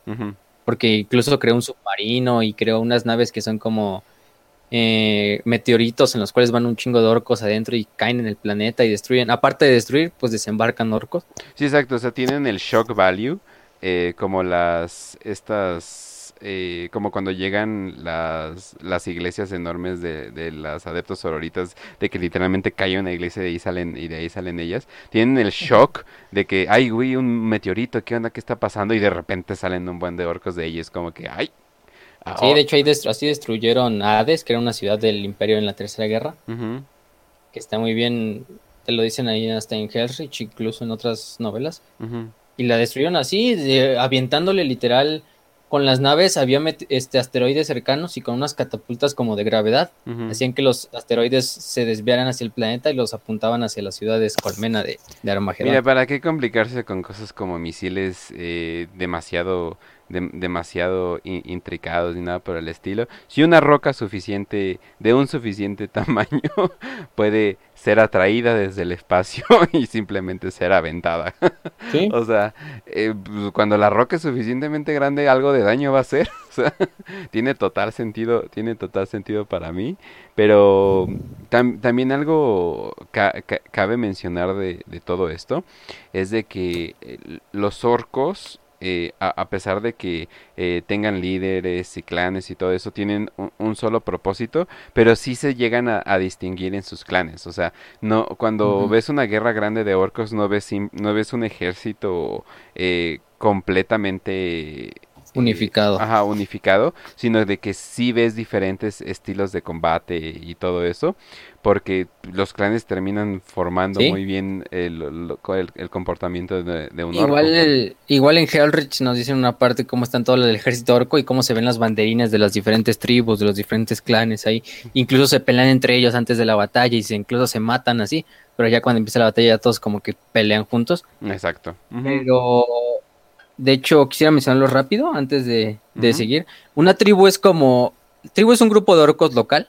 O sea, un tribu, una tribu de orcos puede estar compuesta de orcos de muchos clanes. Los clanes ya son como instintivamente parte de su especie. O sea, un orco ya naciendo ya sabe de qué clan es. Es algo raro, pero pues así es. Y son, son siete grandes clanes, bueno, seis grandes clanes, que son los Bad Moons, que son como los orcos más ricos. Son prácticamente los mercaderes. Eh, porque hacen incluso diplomacia con otros orcos vendiéndoles cosas. Porque además son los orcos más ricos porque son los que los dientes les crecen más rápido y más largos. Sí. Aprovechan eso y pues con eso tienen un buen de lana, ¿no? Luego están los Blood Axes, que son prácticamente mercenarios orcos. Ujú. Incluso ha habido que veces que el imperio los ha utilizado. Inclu- y no son muy queridos por otras, otros clanes orcos, pero pues ahí están. Los Dead Skulls, que son prácticamente, pues, saqueadores. Y son los más supersticiosos de todos. Pintan todo de azul para que les dé buena suerte, prácticamente así. ujú, Eh, los Evil Sons, que son adictos a la velocidad. O sea, son los que pintan todo de rojo. Y también adictos a, a las explosiones y adictos a las... a, pues, al espectáculo de la guerra, ¿no? Y tienen sus, sus motos, los- sus motos, ma- tienen, tienen la mamalona bien guardada ahí. Ajá. Ujú. Sí, tienen las motos que hasta incluso se llama el culto a la velocidad, que es como una subfacción ahí, que son orcos que les encanta ir en motos y coches así. Ah, no mames, leyeron a August Mosley, no es cierto. bueno, ya. A Marinetti. Y este, Ajá. los Govs, que son como los orcos más grandes y más fuertes de todos, de hecho son algo como, en Warhammer Fantasy hay algo que se llaman orcos negros, son como unos orcos más grandes y más mamados todavía. Los Snake Bites, que son los orcos que viven salvajes. O sea, ellos son los orcos menos tecnológicamente avanzados. A ellos les gusta vivir así, en, esas, en esa forma eh, primitiva. Y los Freebooters, que no son como tal un clan, pero se les podría decir que es otra facción, porque son los orcos que se dedican a la piratería y, al, y a ser corsarios. Eh, son orcos que pues, pues, prácticamente siempre están en naves, viven en flotas y todo el tiempo están saqueando, destruyendo rutas comerciales del imperio, destruyendo otras naves de otras facciones. Incluso a veces sirven como mercaderes para el propio imperio y para otras especies. O sea, a veces, eh, de hecho, tienen las mejores relaciones con las demás especies porque pues muchas veces se dedican al comercio y también, o cosas así. Pero sí, esos serían los tres grandes, los, los grandes clanes, por lo Pues menos. Estamos hablando que incluso han lidiado con la Inquisición, ¿no? O sea, así de, Sí. así de cabrones están estos güeyes. Así de necesarios Y- incluso a veces son estos güeyes. Y ya para terminar lo de los personajes, quiero mencionar otros tres que son muy importantes. O bueno, son de los más icónicos. El primero es Tuska, Tuska Ujú. Demon Killer. Que ese güey es una historia así como muy cagada. O sea, es prácticamente que iban los orcos eh, por la disformidad viajando en sus naves, su flota de él, de su WAC. Y como los orcos no llevan campos de Gelar como el Imperio, a ellos les vale madre si se meten demonios al, a la nave, pues mejor para ellos porque pelean contra güeyes más fuertes y así. Exacto. Y de hecho se mete un gran demonio, una entidad demoníaca del caos a la nave de Tuska y pues va ahí eh, matando a todos los orcos de la nave, así hasta el puente de mando. Y Tuska va y se enfrenta así contra él. Y nada más dice, cuando Tuska salió de la batalla, tenía un nuevo trofeo de cuernos para su, para su armadura, ¿no? Y le Ajá. gustó tanto pelear contra demonios que el güey fue así como que ya en vez de pelear contra humanos, contra eldars, contra todo lo demás, dijo, mejor vamos a llevar toda la flota directo hacia el ojo del terror, donde está el caos. Y está hasta cagado porque incluso en Cadia, que está ahí en la puerta del ojo del terror prácticamente, detectaron a su flota y todos ya estaban esperando así, ¿no? Para, para recibir a la invasión orca y todo. Y nada más de repente los, los defensores imperiales ven como la flota de los orcos pasa así de largo Cadia y se dirige hacia el ojo del terror. O sea, ni siquiera voltean a ver a Cadia. Y llegan a un planeta demoníaco de Korn y se ponen a pelear los orcos ahí contra los demonios de Korn. Así se bajan de las naves así bien felices y bien listos para la batalla. Y se muere, eh, incluso Korn llama a uno de sus grandes demonios. Y este Tuska casi mata al gran demonio. De hecho, ya, ya se va a morir Tuska, está así bajo los pies del, del demonio. Y así nada más saca una cuchilla y se le entierra en lo, literalmente en los huevos al demonio. Ajá, Y el demonio se emputa y lo mata, ya le da el golpe de gracia. Pero a Korn le gustó tanto el derramamiento de sangre que hicieron los orcos que a Tuska lo revive diariamente. Sí. Y, lo, y a todo su ejército lo revive para que sigan peleando contra los demonios de, pues contra sus demonios y le den como un espectáculo, ¿no? Entonces cada día Tuska y sus, de- y sus orcos están ahí peleando en ese planeta y se mueren y al otro día los revive otra vez Korn para que sigan peleando. Y pues Tuska está feliz y sus orcos están felices porque es como una batalla Que interminable. Que en cualquier otra historia mitológica humana eso sería como y se fue al infierno donde tiene que revivir la misma batalla cada día, ¿no? Pero los orcos dicen Pero para y los se orcos fue al infierno cielo, y lo tiene que contrario". revivir la misma batalla todos los días, ¿no es genial? Sí, o sea, estuvo muy li- o sea, leí el cielo sin querer. Ajá. Esa es la historia de Tuska, que nos las pidieron incluso que habláramos de ella en los comentarios de las preguntas. El otro, los Overfiend of Octarius, bueno, que son como los líderes de Octarius, que es ese imperio orco que ya había hablado. que es un imperio orco muy grande. Eh, y los Overfiend son como los reyes, o sea, un rey orco se pasa luego el título de orco cuando se muere y así. Pero es un imperio que se ha mantenido por mucho tiempo. Pero lo cagado es que el imperio durante la invasión de la flota enjambre, creo que es la Kraken, no recuerdo, no recuerdo cuál, de los tiranidos. Lo que hizo el imperio es que era tan grande la flota enjambre que lo que mejor hizo fue desviar la flota enjambre hacia el imperio de Octarius. Entonces prácticamente los tiranidos han estado peleando décadas, quizá ya siglos, con los orcos de Octarius en una guerra que es prácticamente interminable porque ni los orcos ni los tiranidos se acaban en cuanto a números. Pero, y muchos orcos de toda la galaxia van hacia Octarius porque siempre han oído historias de que en Octarius van a encontrar una buena pelea peleando contra los tiránidos. Incluso Gaskul ha ido a ayudar a, a los reyes de Octarius, del, de ese imperio orco, a pelear contra los tiránidos para divertirse un rato en lo que rehacía sus fuerzas. Ajá. Pero sí, o sea, ese No, es además- Octarius. Lo puedes ver como campos de entrenamiento para los orcos, o sea, sin querer, o sea, ellos pueden decir, ah, mira una buena pelea, pero sin querer tal vez estás creando orcos más peligrosos, ¿no? Ajá, y los tiránidos. Y quien gane esa, quien gane esa guerra prácticamente va a salir todavía más poderoso, porque si ganan los orcos, van a salir orcos que llevan décadas peleando, orcos que llevan millones de orcos. eh, y, y si ganan los tiranidos, pues van a absorber toda la biomasa de los orcos de esa zona. Entonces, Oh, shit, la sí, flota enjambre todavía se. Yo dije, la ah, flota bien. enjambre todavía se haría más grande. Yo pensando, bueno, pero ¿qué, qué tiranos tienen por ganar? Oh, shit, sí, cierto. sí, cierto. Uf, y sería no. un problema más grande para todos otra vez. Sí, o sea, va para todos en general. Ok, ok. Y los últimos dos es Ujú. Urlak, pe- Urlak Urk, que ya lo hablamos en el capítulo pasado, véanlo para que entiendan sobre él, que fue el que era líder del imperio orco de Ulanor en la Gran Cruzada. Y la bestia. La bestia, que es quizá el orco, solo junto a Gaskul se llevan como el título de los orcos más influenciados de toda la historia, ¿no? Ajá. Porque la bestia dirigió una campaña, un WAC, contra el imperio en el milenio 32. O sea, casi casi acabando la herejía de Horus a los pocos siglos, llegó este WAC de, de la bestia. Fue tan grande que incluso este WAC llegó casi a Terra. De hecho, llegaron a Terra, pelearon en Terra. Y fue tan grande que el imperio casi pierde no sé cuántos capítulos, no sé cuántos perdió capítulos de marines espaciales. Solo se pudo al final derrotar a la bestia gracias al sacrificio de Vulcan. Eh, cuando agarró a la bestia y se aventó con ella hacia un generador de, de fusión y explotó. Explotaron los dos. Eh, y bajo el liderazgo de un personaje de los puños imperiales, que no recuerdo el nombre. Y solo así pudieron de- eh, derrotar a la bestia, pero fue una, una guerra contra ese guac interminable. que- o sea, prácticamente que te invadan Terra es como palabras mayores, ¿no? Sí, o sea, inclusive, o sea, que solo el caos, los, sí, o sea, no, no, no, es- está muy cabrón, sobre todo con la protección directa de, eh, de- del emperador, los custodes, toda la, todas las flotas que hay por ahí. Sí, o sea, no, o sea, es como si alguien quisiera atacar directamente a Estados Unidos o algo por el estilo, ¿no? O sea, Y de como- hecho, y de hecho ese, y de hecho ese imperio empezó en, otra vez en Ulanor. Una vez que ya había acabado la herejía, pues Ulanor fue como, como abandonado un poco. Pues al poco tiempo los orcos la volvieron como a repoblar. Pues que está y bien por feo, eso es que luego de Ulanor. esa Está bien feo, guerra- Ulanor, no sé por qué pelear. Sí, lo sé. Como ya dijimos, puede ser que Ulanor sea el planeta como natal de los orcos, por eso lo ven como un propio lugar santo para ir a pelear. Pero desierto está bien rocoso, güey, qué chingados están ahí. Oh, tenemos Sí. que conquistar Ulanor. ¡No, no! Déjense a los orcos.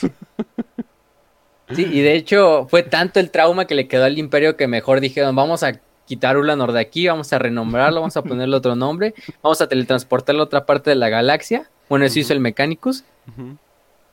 Y antes de que los orcos ya nunca vuelvan a como infestar este mundo, ¿no? Y a los milenios, y, al- y después de 10 milenios, tenemos dos guerras de Armagedón que prácticamente son lo mismo. El estado, el estado legítimo de Ulanor definitivamente es para los orcos. Oh, sí, oh, sí, oh, sí. Sí, de hecho les recomiendo la de la serie de La Bestia Asciende o de Vista Rises, que esta es como una serie de, creo que son 10 novelas, algo así más o menos. Pero están bien light, o sea... bueno, no se pueden leer todas, pero sí son light, o sea, sí. y es mucho más así como entretenidas, porque todo es guerra, o sea, no es como esas series de Eisenhorn o de... Que también son buenas, no, Sí. no la estoy demeritando, pero si les gusta eso de putazos o leer una novela que prácticamente sea una película de Michael Bay, Básicamente. pues ahí está la de Vista Rises, que Ay, son todas esas como 10 novelas. Ah, son 12 novelas, ya vi, que hablan de la guerra de, de la bestia. Ok, Están bueno. muy buenas. Bueno, yo leí unas. Eh, por cierto, eh, aquí está en pantalla, pueden pausarlo cuando quieran. Estos son más que nada los eh, el lenguaje básico del- de, los orcos. Todo, todas las palabras tienen que ver algo con el inglés, simplemente es un inglés muy mal hablado. Pero a- a- Sí. ahí, ahora sí para, para que lo puedan ver. Y eh, pues yo creo que ya vamos a la de 5 de 5, ¿no? Usan mucho como iconos. Sí, bueno, Sí. antes usan mucho eso como de iconos. Y o sea, cada Eh, icono eh, representa como, un- como los glif, como los pictogramas de los lenguajes asiáticos prácticamente. Exactamente, o sea, no llega tanto como ser un lenguaje escrito, pero son como. Como jeroglíficos, básicamente, ya ni complicado, porque los jeroglíficos sí son bastante complicados, de Sí, hecho. como los de los glifos aztecas y esas cosas, Haz o los cuenta. mayas, por ejemplo. Sí, o sea, un, un lenguaje escrito muy básico, o sea, no... no- Sí, porque hablado nada más son rugidos y, so- y sonidos y cosas así, o sea que ellos entienden prácticamente. Exacto, ajá, Bueno, entonces, eh, pasamos a las 5 de 5. Ajá. Ok, déjame, las tenía aquí en una hojita. Ok, la primera pregunta es de Fernando Sef en Facebook, que nos pregunta muchas cada semana, gracias por, el, por las preguntas. Dice, ¿cuántos primarcas leales aún viven después de la herejía de Horus? Eh, pues son, son seis, ¿no? Yo diría, bueno, entre comillas, porque los que ya tenemos confirmados que están muertos es obviamente Ferrus, que murió en la herejía. Eso le va a tocar un capítulo en, dentro de unas semanas. Oh, sí. Este, Ferrus, Rogaldorn, que no se sabe si murió, porque lo último que se sabe es que eh, subió una nave de los guerreros de hierro, de. Perturabo, y lo rodearon, y cuando los puños imperiales fueron a como intentar rescatar, lo único que encontraron fue su mano, su mano cortada, ¿no? Entonces no se sabe si sí está muerto, si se lo llevaron, si lleva 10.000 años escondido, desde la herejía. Entonces yo creo que sí está muerto, personalmente creo que está muerto, ¿Neta? pero sería un buen, sería un buen ¿No, No crees sé, es que sí tengo mis ¿No dudas. crees que está en tierra en una armadura de Terminator amarilla? Buena referencia. Ajá. Eh, los demás, Robot Gilliman acaba de revivir, como ya sabemos todos. Este, Lehman Ross se exilió y no se sabe a dónde fue. Se dice que fue el ojo del terror a buscar a Magnus, Ujú. Pero está como desaparecido tal. Vulcan, como ya dije, desapareció después de la guerra de la bestia, después de sacrificarse para matar a, a la bestia, a este orco.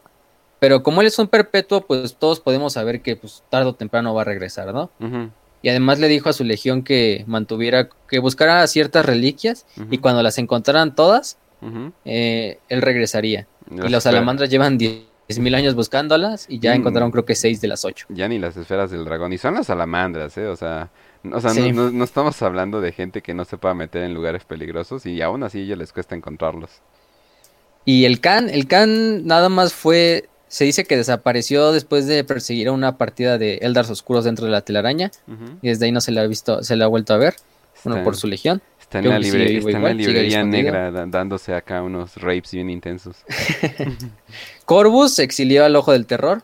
Se dice que fue, hasta dice que se convirtió en un espíritu como de, como en un príncipe demonio del emperador, vamos a decir así, ¿no? En algo equivalente, a buscar a Lorgar y a su legión y a castigarlos. No se sabe tampoco si va a regresar, lo más probable es que sí. ¿Y quién más me falta? Este, Robot Gilliman, Ya, ya revivió. Rogaldon, Ujú. creo que ya son todos, ¿no? Ya. Y... O sea, O Ay, sea- Sanguíneo, Sanguíneo está muerto, Sanguíneo pues ya o todos sea, bien, cómo bien. Gilliman. O sea, o. Gulliman. Sí, bien, bien, nada más, el, el único confirmado es Gilliman, O sea, que... nada más. Que pota, eso. Si eres humano, eso es lo más deprimente que puedes escuchar. Sí, así porque los traidores están vivos casi todos, o sea, menos Conrad y, y Alfarius.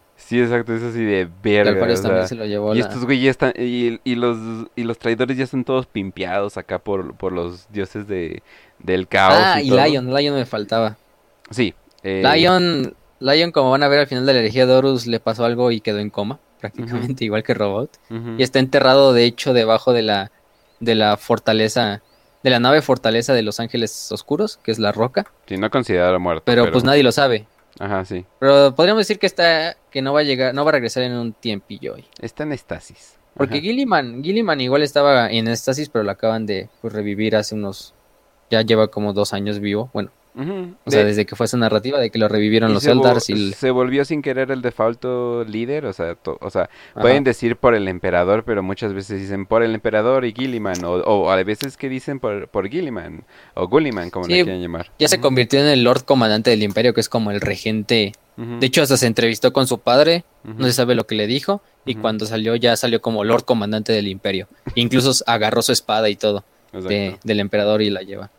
Sí, una, una, una reunión muy eh, Atila el Uno y con el Papa. O sea, fue, fue, muy, fue muy curioso todo eso. Pero bueno, a ver, segunda La siguiente. Eh, ustedes, están los preguntadores Lupercal, se llama en Facebook, y dice, ¿ustedes están eh, a favor o en contra de una saga cinematográfica de la herejía de Eurus? ¿Y por qué no? Porque sí. Eh, sí. yo también. O sea, sí, costaría un chingo de lana. Eh, en el sentido de que, o sea, ya sé que, bueno, eh, son efectos especiales, puedes poner lo que sea, lo que sea en pantalla, pero costaría una buena lana eh, para algo, para algo que no se sabe. Es que ahorita lo que pasa con Hollywood es de que están confiando mucho en los remakes y continuaciones y pues ve las cuántas 12 partes de Star Wars va a haber, va a haber una película de Star Wars cada año y es como que oh, por Dios ya paren, pero sería una apuesta muy grande Podrían empezar con algo chiquito, con una serie que creo que es lo que están planeando hacer para ya luego hacer como, como películas grandes. Obviamente, y, y lo bueno es de que los fans vamos a como que estar ahí más o menos sabiendo qué pedo, todo eso. Y la gente en realidad sí está bien cabrón de que tú digas, oye, ¿qué pasó en la herejía de Eros? Tú puedes saber el final.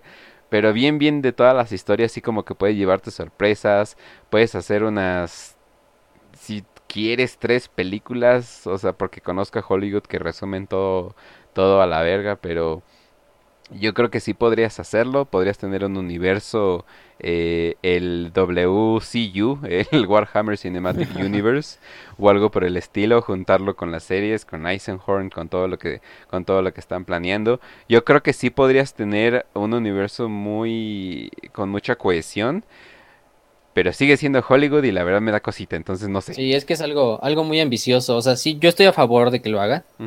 Eh, con estas nuevas series de Warhammer, por lo menos las animadas que está sacando Warhammer oficial y la de Eisenhorn, que todavía no tenemos fecha. Pero algo de la herejía de Horus es como algo muy, pues que sí es algo muy difícil en cuanto no sale a narrar la historia, sino que también pues no todos le van a seguir, porque tendrías que empezar incluso desde la Gran Cruzada, contar parte de la Gran Cruzada, contar la herejía, y para eso mínimo yo creo que han de ser como seis películas, ¿no? O sea, como un tipo de Star Wars. Y digo, la gran, la gran épica que duró varias películas, la gran la última gran épica que hizo Hollywood fue El Señor de los Anillos. Y eso ya pasó hace mucho tiempo, entonces... Ajá, y fue hace ya 20 años. y no lo han logrado, y no lo han logrado, no lo han vuelto a hacer bien, bien. Y quien me diga Harry Potter, nos vemos en un estacionamiento para madearnos, por favor. sí, o sea... Pero sí, yo estoy a favor. Sí, sí, yo, yo también. Ahora sí que Games Workshop ya tuvo mucho tiempo para poner todo su universo así, que se dé una puestita, no creo que le, que le vaya a salir mal. Ya llevan casi 50 años en el mercado, no puedo... Sí, tienen ya suficientes o sea, o sea, Por lo menos los últimos 10 años le han dado para Games Workshop este, como triplicar sus, sus ingresos.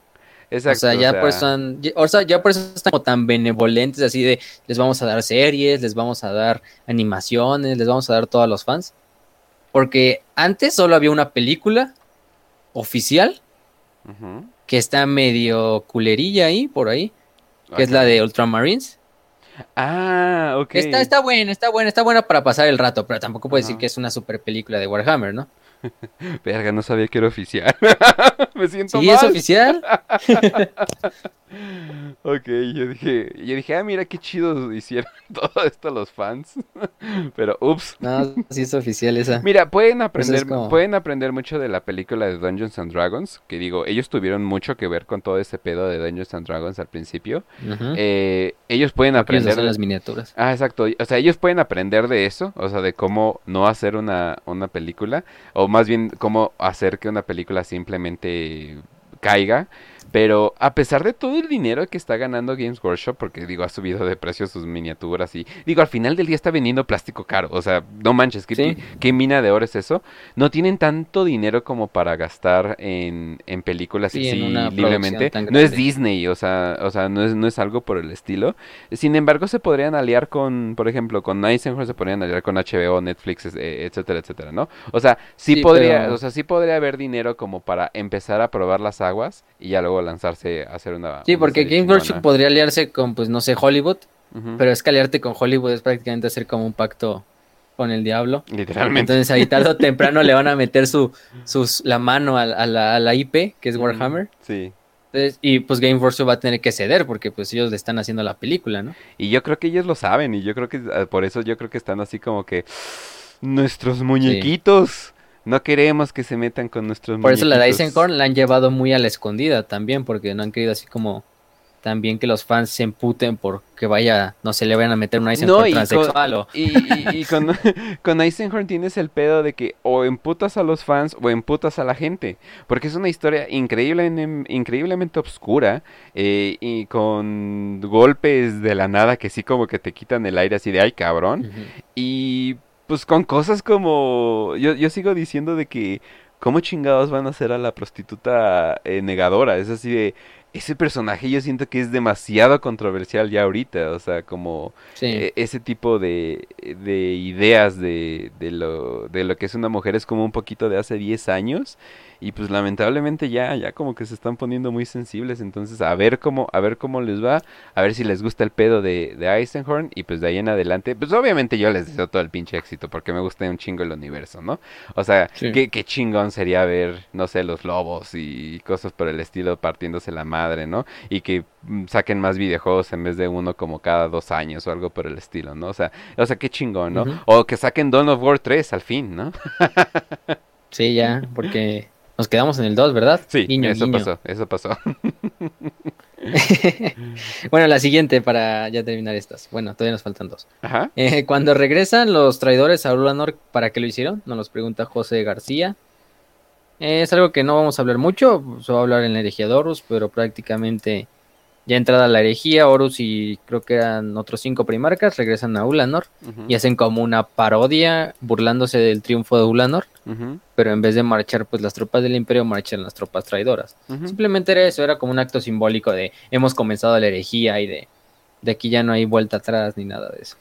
Sí, o sea, como... ah, sí, o sea, eh, ya, ya lo resumiste, men. Ya, ya, ya no te voy a decir más. Ok, vamos a la siguiente. La siguiente dice, esta nos pregunta Audrey en Telegram, que para el siguiente episodio yo creo que va a preguntar como seis, como, como diez preguntas. No, no, me voy a preparar, ¿eh? Porque a pesar de que Sí. soy fan de los Tau, o sea, porque es que lo que no entiende es meme de que a todos les caguen los Tau. Es Sí tienen sus fans, Sí. obviamente, pero sí me voy a preparar de más con, con esto. No vaya a ser que, que Audrey se vaya a emputar. Ajá. Entonces, la, la de él es, ¿cuál es la importancia de defender Hellrich en la novela? O sea, se les da mucha importancia. Pero bueno, si quieres tú primero. Eh, ¿otra, ¿Otra vez, otra vez? Que se ¿Que me- cuál es la te importancia? eh, justo Ah, bueno. cuando estabas en la pregunta, como que no, no se te escucha bien. Dime. ¿Cuál es la importancia de defender Hellrich en Armagedón en la Tercera Guerra? Ah, O sea, ¿por qué es tan importante la ciudad? Eh, Hellrich más que nada es, es importante por su industrialización y por su creación de titanes. O sea, eh, o sea los titanes se consideran como un... eh, Bueno, más que eran tanques, creo que lo que producían en Hellrich. Sí, sí, sí. O sea, to- toda su maquinaria de guerra, pues. Ajá. Sí. O sea, pero se, se considera como lo, lo más lo más importante. O sea, golpear ese tipo de, de ciudades se tienen que defender a, a capa, a capa y espada por, e- por el mismo hecho de que la maquinaria de guerra está siguiendo y pues si le cortas pues, las alas, pues obviamente esto sería como que lo, lo peor que, que podría pasar. Entonces, defender a Hellrich a- con todo lo que se pueda. O sea, son, son objetivos eh, muy importantes, más importantes inclusive que cosas como, como la misma vida de los soldados. O sea, aunque, aunque suene culero, pero la, mis- la vida de los soldados no vale tanto a comparación de una industrialización tan chingona como la que tenía. Sí. Y de hecho Hellrich es de las pocas ciudades en Armagedón que es costera. Entonces también Hellrich eh, está justo enfrente de las como plataformas petrolíferas que sacan Ah. el Prometheum, Ujú, que es el petro- es como la gasolina del imperio, ujú, del milenio 41. ujú. Y por lo mismo de que es de las pocas ciudades con un, un- un muelle o un puerto, eh, por eso radica la importancia. Y por eso también en la novela, no quiero hacer muchos spoilers, pero se, se intensifica la defensa del puerto durante la invasión. Sí. Y aparte, Hellrich, como cualquier ciudad colmena, es una fábrica y una ciudad al mismo tiempo. No solo vas y defiendes a las personas y a los millones, porque viven millones en esas ciudades, aunque se vean pequeñas, porque están construidas a lo vertical en vez de lo horizontal. Eh, también radica en que la ciudad de Hellrich es la principal como manufacturera de tanques de todo Armagedón. Entonces, por eso Armagedón también, no todas las ciudades colmena las, las ponen en defensas muy grandes. Hades, Tempestus, este, las que están en Armageddon Prime. Pero Hellrich es una de las más importantes por esa misma razón de que tienen un puerto. Pero también es su punto débil. O sea, que lo van a ver si leen la novela. Lean Sí. la novela. Y está light, eh, igual está light, Sí. eh, la, la pueden leer muy bien y después de ver la novela pueden ver el excelente, la excelente animación. No lo hagan al revés porque no va a ser tan excelente la animación. Definitivamente primero el libro y ya, ya luego la animación y se van a dar un buen disfrute de un rato. Eh, le pueden explicar a su morra qué está pasando mientras, mientras está haciendo. Pueden ser el meme del güey en el estadio de béisbol explicándole a la güerita qué onda. Así de, y bueno, y como eran, una... ¿Y, por qué, le- y, por- y te digo, te explico por qué le rezan al dios emperador. Ya, así la. Y la tipa así de, híjole, más te vale que la tengas grande. Pero bueno, entonces... La eh, siguiente, ya no faltaba una, Ah, sí, cierto. la quinta. También la preguntó Drelly, dice, ¿cómo funciona la religión del imperio? Ah, o cómo tiene un nombre oficial.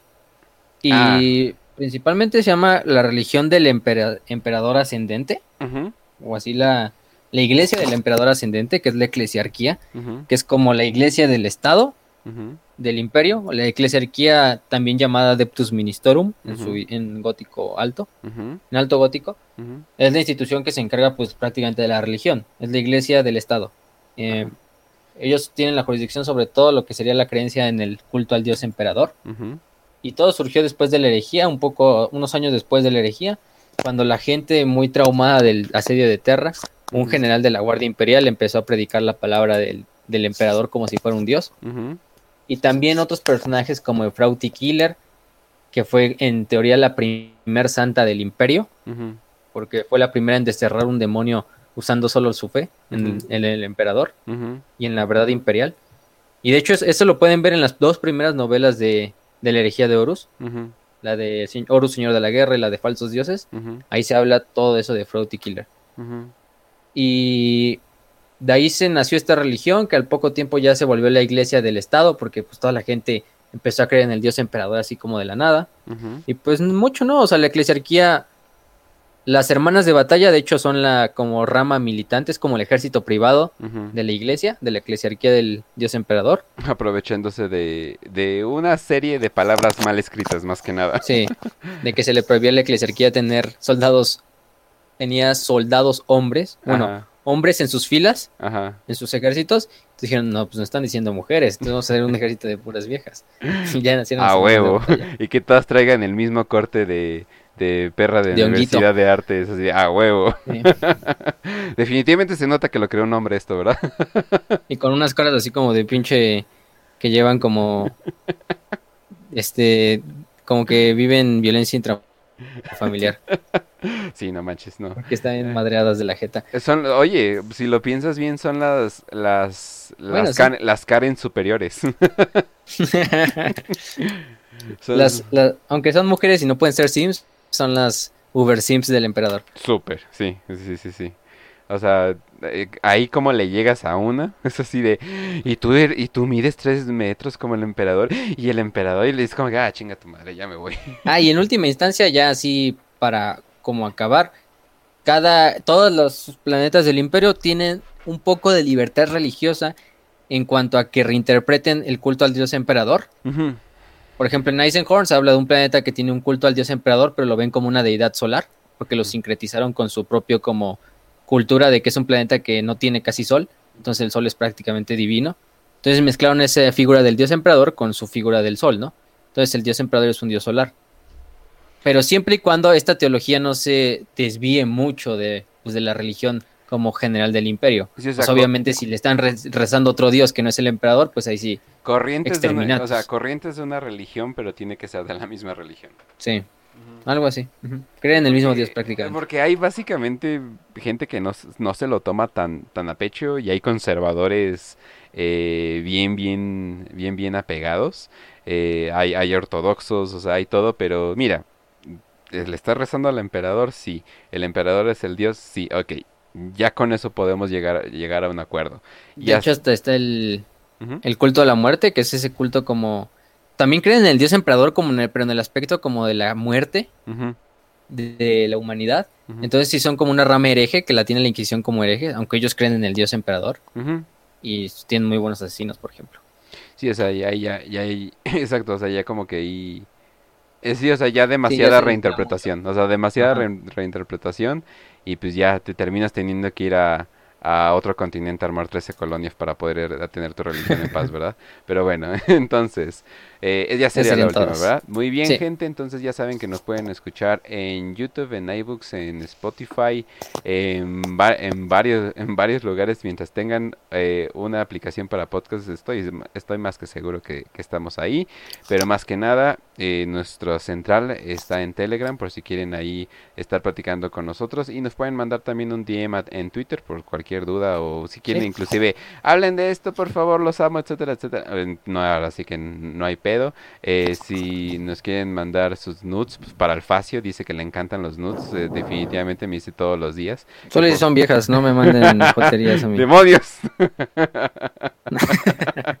Puede ser que todos los hosts de este de esta network sean este homo- homofachos, pero yo no, ¿eh? no es cierto. No, es cierto, acepto de todo ya. uy uy uy ya ahí, ahí está la Dark Waifu. Hasta de No, de perdón, Dark Waifu Trap. Siempre Mejor confundo no. el nombre de ese, de, ese morro. Pero bueno, entonces ahora sí que eh, también en Telegram yo estoy como eh, arroba kencho88 si, si me quieren contactar por ahí. Ahora sí que sean libres, no hay pedo. Ahora sí, vas, Facio. este nada, gente, gracias por compartirlo, por oírlo, ya saben, eh, compártelo en todas las redes sociales, estamos en todos los canales de podcast, en todos los, bueno, en canal, en el canal de YouTube, obviamente, en el canal de Telegram, y les adelanto cómo van a quedar los episodios de los senos. Uh, para que vean si, si quedaron, su- dónde quedó su especie favorita. Y la siguiente semana vamos a tener el programa del Imperio Tau. Luego la siguiente, el de los Necrones, los Eldars Oscuros, eh, los Eldar. Y por último, los Tiránidos, que me sorprendió que muchos no Oye, votaron por los no, y a mí, Tiránidos. a mí me sorprendió más que la gente quiera saber más de los celdas oscuros que los celdas. Malditos Sí. degenerados. De hecho. Y, Ajá. y pues nada, si quieren saber más de los orcos, les recomiendo novelas como tal. Hellrich habla, o sea, aunque es una novela que habla sobre el imperio, como están peleando contra orcos, es, se habla mucho de su comportamiento, de su, incluso de su biología, de su, de su tecnología y cosas así. También les recomiendo la de The Beast Rises, que si veo la puedo encontrar en español, la subo al, al canal de Telegram. Y de hecho hay un, pro- hay un libro que ya he subido que se llama Xenology, ujú, que nada más está en inglés, ese sí no lo encuentran en español. Y es un libro que es como una guía visual, más o menos como, sí, una guía visual. Y tiene ahí disecciones de muchos aliens, no nada más es, de orcos, de tra- es Eldar. como un trabajo académico, pero, pero espacial Sí. sobre aliens. O sea, Y de hecho es, es de un inquisidor y de un de un güey del Mechanicus de la división biológica. Ya está subido, nada más pónganle en el buscador del canal hashtag novela o hashtag novelas y ahí les debería de salir todas las novelas que hemos subido. Y pues nada, gente, sigan compartiendo esto. Ya saben, nos pueden encontrar en todas las redes sociales que ya dije. Nos pueden mandar DM en Twitter, están abiertos para cualquier sugerencia, cualquier comentario. Si quieren un, un episodio en especial y lo consideramos. Y pues sin nada más que decir, que el emperador los acompañe. Salud y victoria.